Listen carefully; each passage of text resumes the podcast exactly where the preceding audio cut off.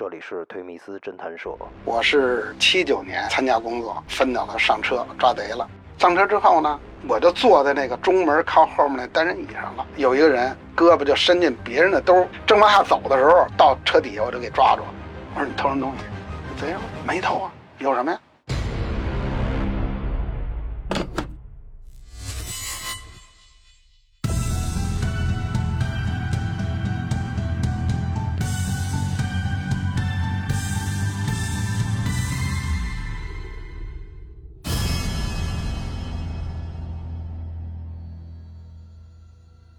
我叫付泽新，我是七九年啊参加工作，完了经过三四个月的培训，就分到了这个当时是北京市公安局十三处，又学习了几天啊，最后就上车抓贼了。我们这个抓贼啊，其实是在北京市公安局里边算是比较特殊的，因为抓贼跟别的警种啊真是完全不一样。分到这儿的时候，确实我是有点怵的。在我的印象之中，抓贼都应该是什么，人高马大，而且还得有两下。但是呢，最后终于坚持下来。刚来的时候啊，我们这是两个师傅，带着三个徒弟，一批来的最快，一个月不出他就抓着人了，就是自己出去，利用休息时间在公交车抓着人了。还有其他的，也有发现的，也有跟着师傅一块出去起主要作用。你像我这个。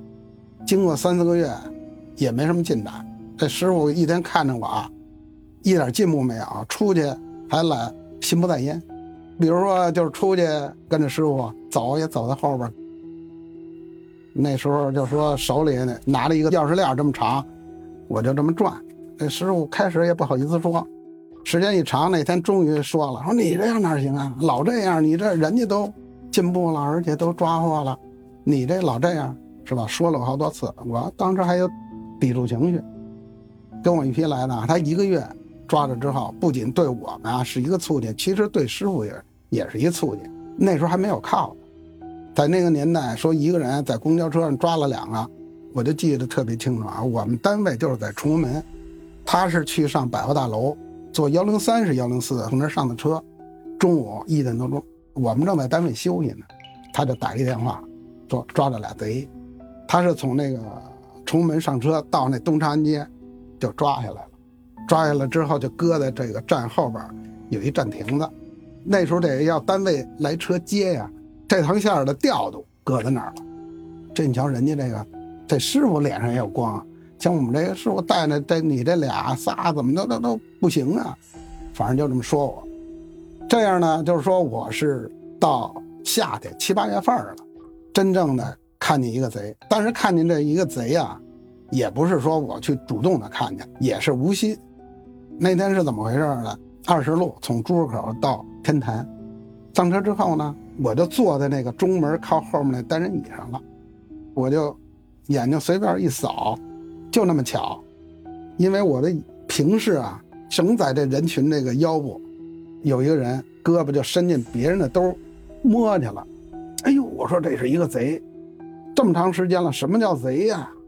哎，偷偷摸摸的去摸人的兜，没偷啊，就是摸了一下，有没有东西？想偷不想偷？之前他也摸，这时候我脸也特别紧张，也特别害怕，也不敢看了。完了到天坛下车，那贼也下去了，我们那师傅也下。这个贼下车上马路对面，又接着坐二十往前门那边走。我跟师傅说：“我说这是一个刚才摸人东西的。”这么着跟着一上车还真摸，这是我第一次看见。看见之后也确实给我一个信心，我还能看见贼，确实应该是努力的话，工作也应该能看。这是抓贼这么一个经过啊。最后，八零年、八一年、八二、八三年完了之后，一直这么着过来了。抓的第一个贼啊，八零年年底十一月或者是十二月了，那是一冬天晚上八点多了。从天桥或者是金鱼池这一块上幺零六，往东单那边走，车上当时应该是人特别多。幺零六上那车门有一灯啊，特别暗，整是一束光打下来，就在我前面这个人啊，开始也没看见他，但是我看见他的时候，就是看见他这只手伸在别人那个兜里头，拿出一张东西来，就这么大，跟名片一样东西，没敢抓。完了，我就让那个小翟，我说这是一贼偷出来了，你抓。小陈也不敢抓，因为他没看见啊。就是谁看谁控制谁主抓。我看见我没抓，他也不敢抓。就这么着走了一站地，到这个灯市口了，东单过去叫灯市口，这贼就要下车。这一下车我急了，我说下车他要走，我这一下就给师傅叫下来了。完了把这主也给叫，你东西丢了。这么着我就下车，下车这贼呢正往下走的时候，到车底下我就给抓住了。我说你偷人东西，贼说没偷啊，有什么呀？偷谁的了？因为他这是左手偷的，偷完之后应该搁在左边，不是左裤兜就左上衣兜。我就一摸，从外边一摸，没有那个。这时候就突然想到，偷出来嘛，他一看不是钱，有可能就扔了。我这时间又把他给推上车了，推上车我就一扒拉，在这车地板上捡起一张那个，刚才应该就是他偷偷完了扔的，就是一挂号证。完了我就问那女的，我说这是你的吗？她说这是我的。这时间就完了之后就给他铐上。现在回想起来，其实那个看见之后也特紧张，噔噔噔噔，就说那心脏就跳出来似的。但是呢，就说看见之后啊，你就等于就跟过了一道坎似的，进了一大步。干了四十一年，去年的十一月份退休，退休完了现在一年了。其实看这贼啊，综合起来看，第一是穿着打扮。啊，一般背着书包掩护偷，他都背书包。这书包里最明显的是什么都没有，什么都不放，还有那个拉毛，到膝盖那么长。偷的时候用那拉毛做掩护，还有穿的衣服。这个贼呀，他是偷完钱之后，他得讲究穿，就是给人一种我穿的比较新潮那么一个。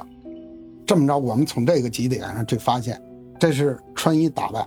再一个就是他的眼神儿。上车之后呢，观察每一个人，有眼神或者是穿衣打扮像的，我们得多观察他，看他有没有动作。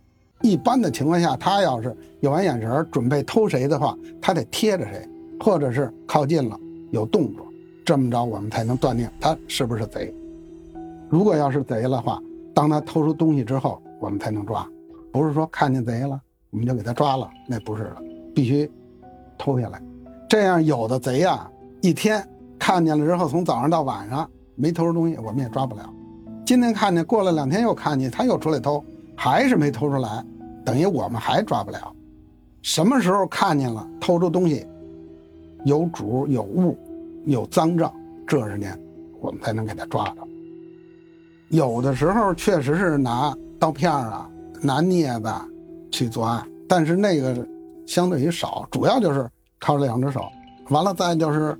用其他东西掩护，比如说用书包啊，或者用那个拉毛，它挡住别人的视线。再有的还用报纸，买一份报纸，你是吧？我你看我，我看那个我看报纸，哎，很正常。但是我的这个份报纸搁在你的下巴这儿，偷你的这衣服这个兜，你根本就看不见我手在这报纸底下干什么。这个手法其实随着时间呀、部位啊都有变化。那最早他偷兜啊，中山服。和建设服都是上衣兜，女士就是书包，后来发展到什么呀？西服里怀，或者是裤子兜，往往把这钱就搁在这里边，主要就是偷这里边的钱和钱包，这就算是技术作案。这技术作案应该判的重一点，比普通的那偷东西还重。有一次啊，我当时骑车呀回单位，是从朱市口啊到崇文门。我到大栅栏的时候，就看见这个对面啊，从前门往永定门走那么方向的车停在那儿了。因为大栅栏这一站啊，贼特别多，从前门大栅栏上特别多。我就骑着自行车看对面，这时间就看见那一个事主，那钱丢了。我觉得一看这钱还准不少，这时候我骑着车就过去了。